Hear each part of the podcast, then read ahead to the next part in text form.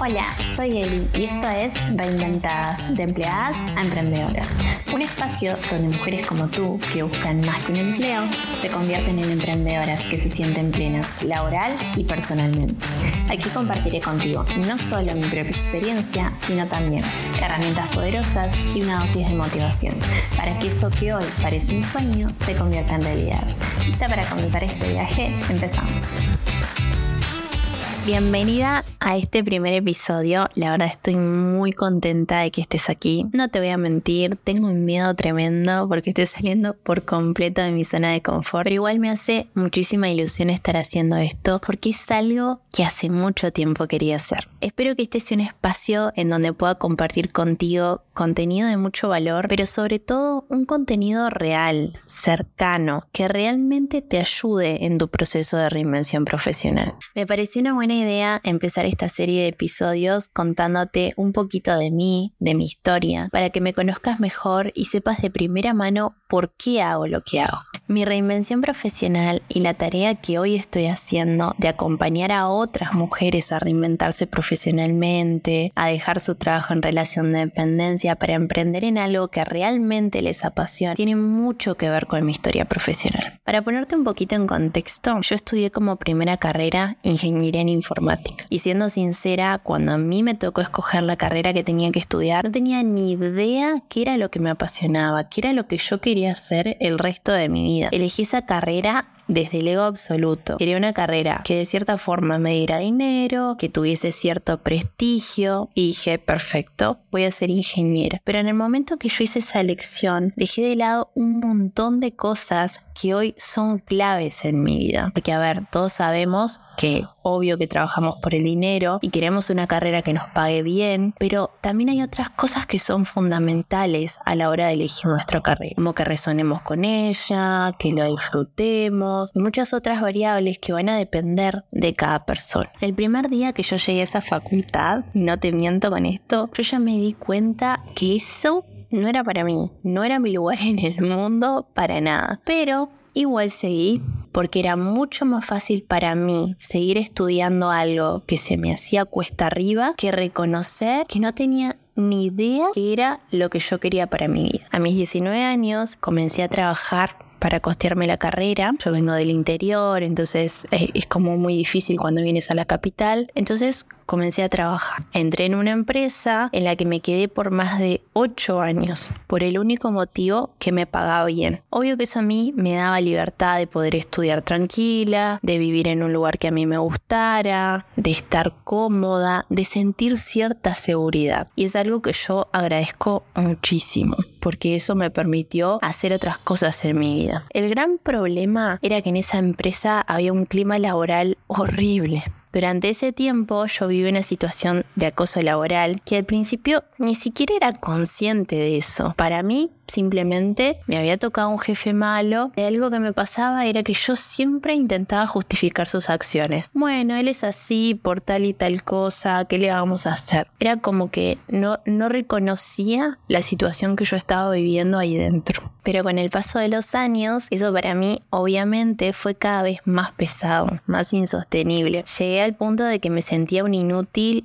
que jamás iba a poder conseguir otro trabajo en el que me pagaran igual o incluso quizás nunca iba a poder conseguir otro trabajo. Juro que cuando llegaba de trabajar siempre me ponía a llorar porque sentía que no podía más con la situación, como que era demasiado para mí, me angustiaba, siempre estaba muy triste muy cansada, pero claro, yo sentía que no tenía otra alternativa. Hubo un punto de mi vida en el que pasé por una depresión muy grande a raíz de, bueno, de la situación de mi trabajo, de, sentir que no tenía un rumbo, que no sabía qué iba a hacer. Pero bueno, con la ayuda de la terapia pude salir y, y, encontrar nuevamente mi camino. En mi primera carrera tuve una materia que se llamaba liderazgo personal y ahí fue cuando conocí el coaching y obviamente me enamoré del coaching. Aún recuerdo el momento en el que llegó la profesora, se presenta y dice, soy contadora, soy coach, y empieza a contar lo que hacía. Y yo dije, ¿qué es esa profesión? Porque yo no la conocía.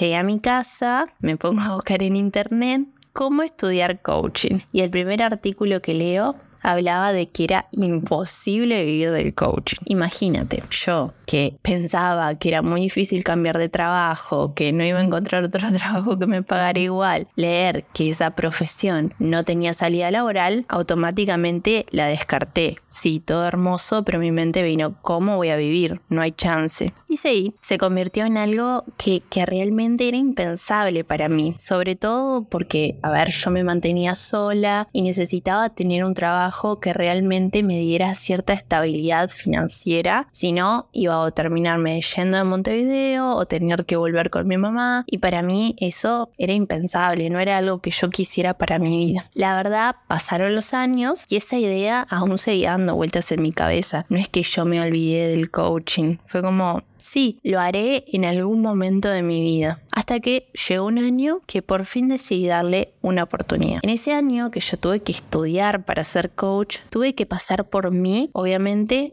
todo lo que yo iba a aplicar en los demás cuando fuese coach, todas las distinciones que yo iba aprendiendo. Y hacer eso para mí fue darme cuenta de muchísimas cosas, pero sobre todo de ser consciente de todas las posibilidades que tenía. Posibilidades que hasta ese momento eran invisibles para mí. Empecé a ser consciente de mi situación actual, del acoso laboral que estaba viviendo y de cómo el clima laboral en el que yo trabajaba me estaba haciendo muy mal. Además también derribé un montón de juicios, de creencias que me permitieron ver que era posible tener una vida y un trabajo que realmente me hiciera feliz. Con el proceso de coaching y aplicando las herramientas que iba aprendiendo, empecé a dar cuenta que sí se podía, que podía tener otro trabajo, que podía tener otra carrera, que podía estudiar lo que yo quisiera, que podía tener un trabajo que me gustara y que incluso me pagara más de lo que estaba ganando en ese momento. El problema fue que hice las cosas un poquitito mal porque obviamente aguanté hasta que no pude más y exploté en el peor momento. Yo estaba en un punto en el que ir a trabajar para mí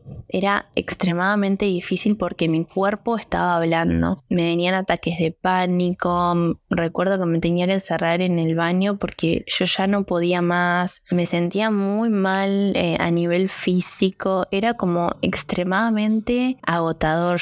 Para mí ya era algo insostenible y eso es algo que yo siempre le recomiendo a mis clientas, no esperar a no poder más para tomar acción y no tomar decisiones importantes cuando estás en un mal momento, porque siempre nos terminamos mandando cagadas, y perdón por el término, pero no encuentro otra palabra más descriptiva para decirlo. La verdad es que renuncié de un día para el otro, me fui extremadamente enojada y eso obviamente me generó un montón de ansiedad. Pasaron un montón de cosas en mi interior que me impedían enfocarme en mi negocio, que me impedían dar mi 100%.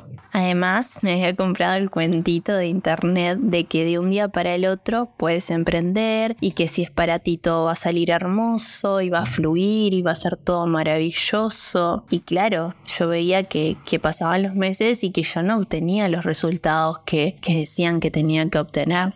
Entonces me empecé a hacer la cabeza diciendo, bueno, capaz que esto no es para mí. Y obviamente eso era peor porque me generaba la angustia de no sé qué voy a hacer con mi vida y aposté todo por algo que quizás no es para mí porque por algo el universo no me está dando lo que yo quiero que me dé y obviamente no funciona así y mucho menos cuando estás haciendo un cambio tan grande en tu vida. Hoy lo sé, pero mi Eliana del pasado no lo sabía. Igual no me arrepiento porque realmente irme de ese lugar fue una de las mejores decisiones que tomé, solo que me hubiese gustado hacerlo de una manera diferente y poder disfrutar del proceso y que no fuese un año tan duro o tan, tan difícil. Construir un negocio lleva tiempo y no quiere decir que no puedas hacerlo, pero lleva tiempo y dedicación. Tienes que aprender un montón de cosas nuevas, tienes que tener un plan, cambiar tu mentalidad. No se hace en tres meses y no lograrlo en ese tiempo no significa que no sea para ti. Yo tenía súper claro que quería trabajar como coach porque es una profesión que a mí me apasiona, que quería trabajar con mujeres, que quería tener mi propio emprendimiento, que quería tener un negocio que realmente tuviese un propósito detrás, que tuviese un para qué. Yo tenía que ser sincera con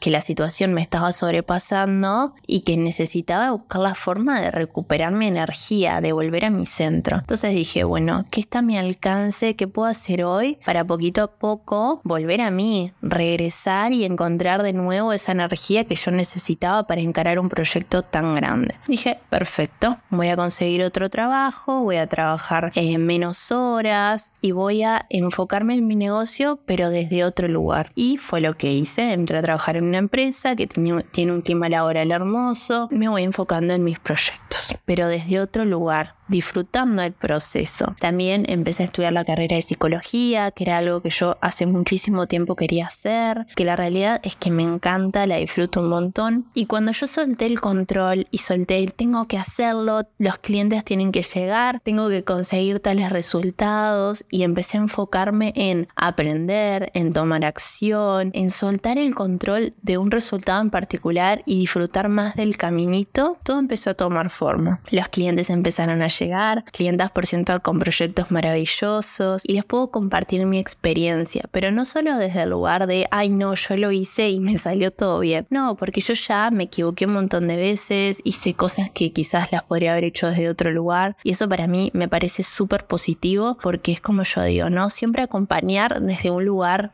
real. Yo no, no te voy a prometer soluciones mágicas ni nada de eso porque siento que al final terminas haciendo más daño que diciendo la verdad y llevando un proceso que ya por naturaleza es complejo porque te estás enfrentando a un cambio muy grande. Cuando alguien viene a mí y me dice quiero dejar mi trabajo para emprender, la realidad es que me emociona un montón y me pone muy feliz porque es algo que me mueve, me mueve por dentro, pero siempre digo lo mismo, vamos a planificarlo, tengamos un orden, hagamos las cosas lo mejor posible para que realmente puedas disfrutar de ese proceso y no termines creyendo que el universo te odia o que el destino no quiere que eso sea para ti, porque la realidad es que se puede. Solo tienes que ser persistente y esforzarte, lo cual no es lo mismo que sacrificarte. Son cosas muy diferentes. Algo que aprendí es que cuando vas a hacer un cambio tan grande, hay que hacerlo con precaución, teniendo en cuenta tu futuro, tus finanzas, las herramientas con las que cuentas, buscando la compañía adecuada, cambiando la mentalidad, derribando creencias, entre otras tantas cosas. Si no lo haces desde este lugar, puede ser algo muy desgastante y sobre todo muy duro, porque por más que hoy en día vivamos en la era de la inmediatez, construir un negocio rentable y que perdure en el tiempo lleva tiempo. Para lograrlo tienes que aprender a pensar literalmente como una dueña de negocio. Y eso se aprende, es práctica, ensayo y error y sobre todo persistencia. En definitiva, hoy me dedico a esto porque sé lo que significa reinventarse profesionalmente y dejar atrás prácticamente todo para emprender, para escuchar tu vocecita interna y seguir el camino que tú quieres seguir sin importar lo que los demás puedan llegar a pensar o puedan llegar a decir. Entiendo perfectamente lo desafiante que puede ser, pero también sé que es un riesgo que realmente vale la pena tomar, porque no importa cuántos años de trabajo te queden, mereces tener una vida laboral y personal que te hagan sentir pleno. Elijo trabajar con la reinvención profesional porque me apasiona el hecho de que las personas se emprendan para realmente tener una mejor calidad de vida, para conectar con la libertad y poder elegir sus horarios, para tener un trabajo que realmente les llene, para poder pasar tiempo con su familia y sobre todo para que puedan tomar acción y dejar atrás eso que hoy les hace mal. De corazón, espero que disfrutes este podcast tanto como yo. Si está en tus planes reinventarte profesionalmente y dejar atrás tu trabajo en relación de dependencia, te invito a suscribirte a mi newsletter para que cada semana recibas reflexiones, ejercicios, información valiosa que te ayuden a acercarte a tu meta final. Puedes hacerlo a través de elianalombardo.com barra newsletter. De igual manera te lo voy a dejar en la cajita de descripción. Nos vemos en el próximo episodio y muchísimas gracias por tu tiempo.